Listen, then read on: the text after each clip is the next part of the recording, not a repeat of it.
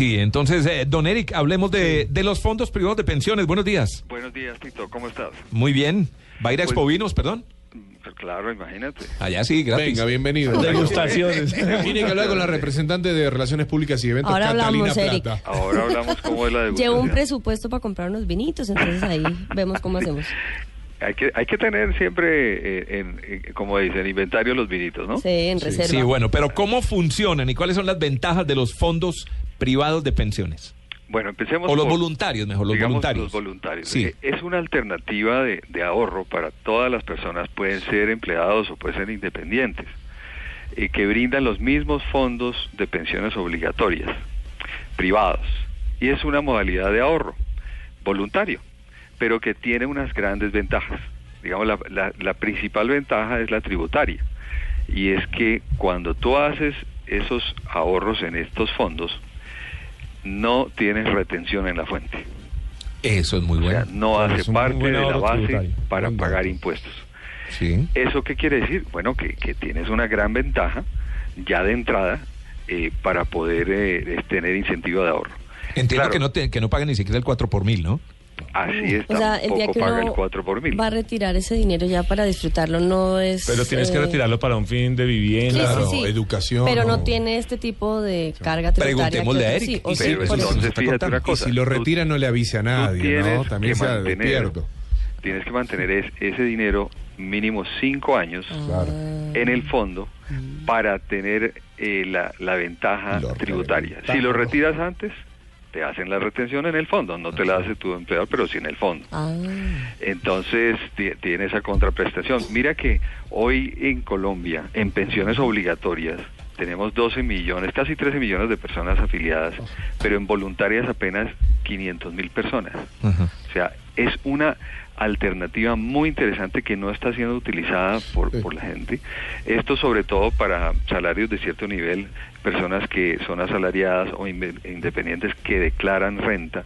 Es muy importante porque además tiene otra ventaja tributaria y es que no hace parte no hace parte de la renta pre- del- de, para calcular la renta presuntiva por patrimonio. Sí. Eh, Eric, hacerte la, la- la pregunta, hablamos de las pensiones voluntarias y, Sí. y también hacerte esta relación de la otra pregunta, ¿no? Cuando eh, tu empleador debe hacer este, este aporte para, para, para tu pensión y algunas empresas no lo hacen, algunos empleadores no lo hacen. ¿Cómo esa persona puede llegar a verificar que esto suceda?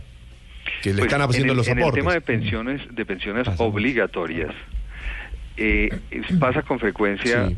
que si el empleador no hizo los aportes oportunamente lo- o los hizo tarde, eh, se da mucho en el tema de colpensiones Sí. y ya llega la edad de pensión y no aparece hecho el aporte, eh, puede suceder que el, el fondo de pensiones no te reconozca esa, esa, esa parte no aportada. Terrible. Eso se genera una situación de litigio entre el pensionado y Colpensiones. Claro. Y son muchos los casos en los cuales sí, eh, puede suceder que haya estado eh, el aporte tardío. La empresa lo hizo, eventualmente pagó eh, los intereses del caso, Sí. pero el fondo no lo reconoció.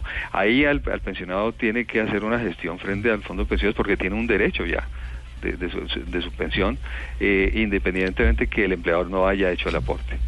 Eh, por ejemplo, Pero en este caso, como estamos hablando de ahorros voluntarios, Sí. es quiénes pueden acceder a esos programas de ahorro voluntario y cómo, cómo pueden utilizar esta modalidad para generar un buen programa de ahorro. ¿Hay que pertenecer a un fondo privado o también puede ser a través de Colpensiones? Usted tiene que ir a fondo privado de ahorro voluntario para hacer los aportes, los puedes hacer eh, inclusive con débito mm, automático de tu cuenta, Mm. ¿sí?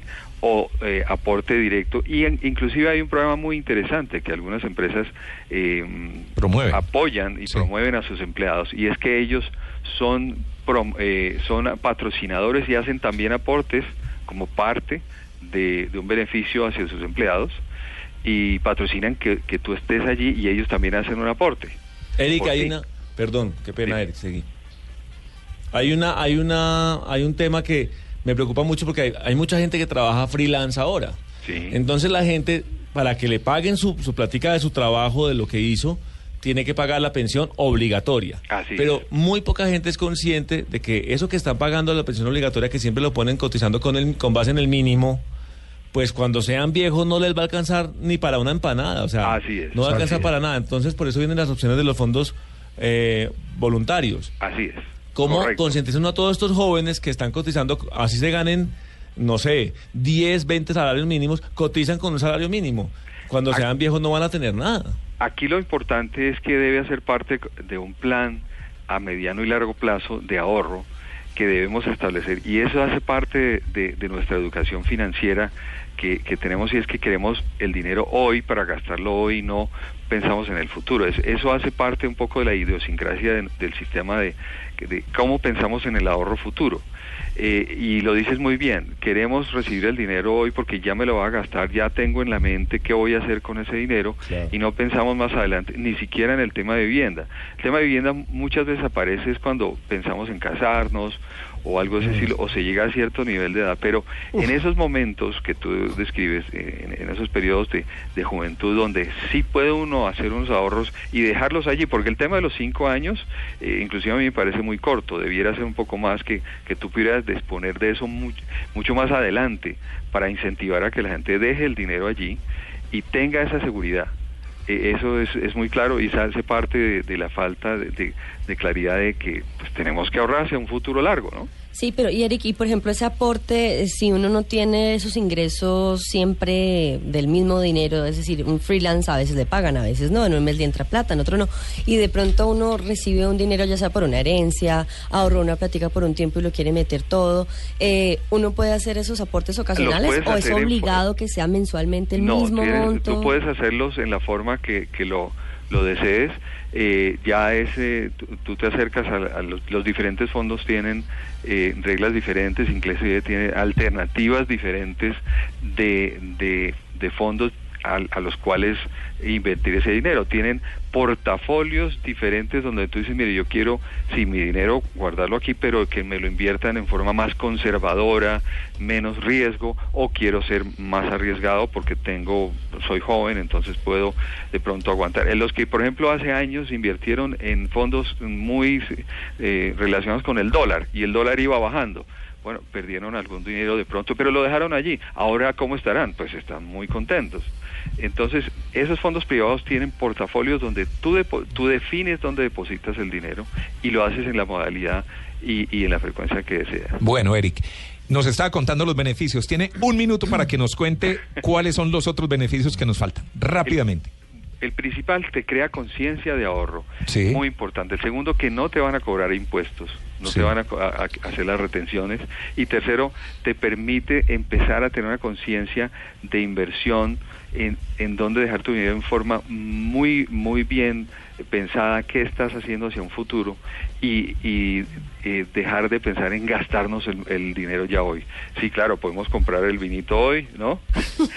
Pero no, no las cajas, ¿no? Pero no toda la plata ahí. Así es. Entonces, e- es y es un vehículo que debemos aprovechar, que está allí. Eh, Por eso te digo, mira, en proporciones muy poca gente la que lo está utilizando. En otros países uno ve que, que, que esas ventajas son muy utilizadas porque es un buen medio de ahorro y de ahorrar los impuestos. 8.28 minutos. Además, inembargabilidad. Los Así recursos es. ahorrados ahí son importante. inembargables. Ay, sí. verdad. Nada, eso es no te pueden embargar. ¿Lo puedes utilizar como garantía para otro préstamo? Sí, lo puedes utilizar, pero son inembargables. Eh, igual hasta el monto como son las cuentas de ahorro. Excelente, Eric.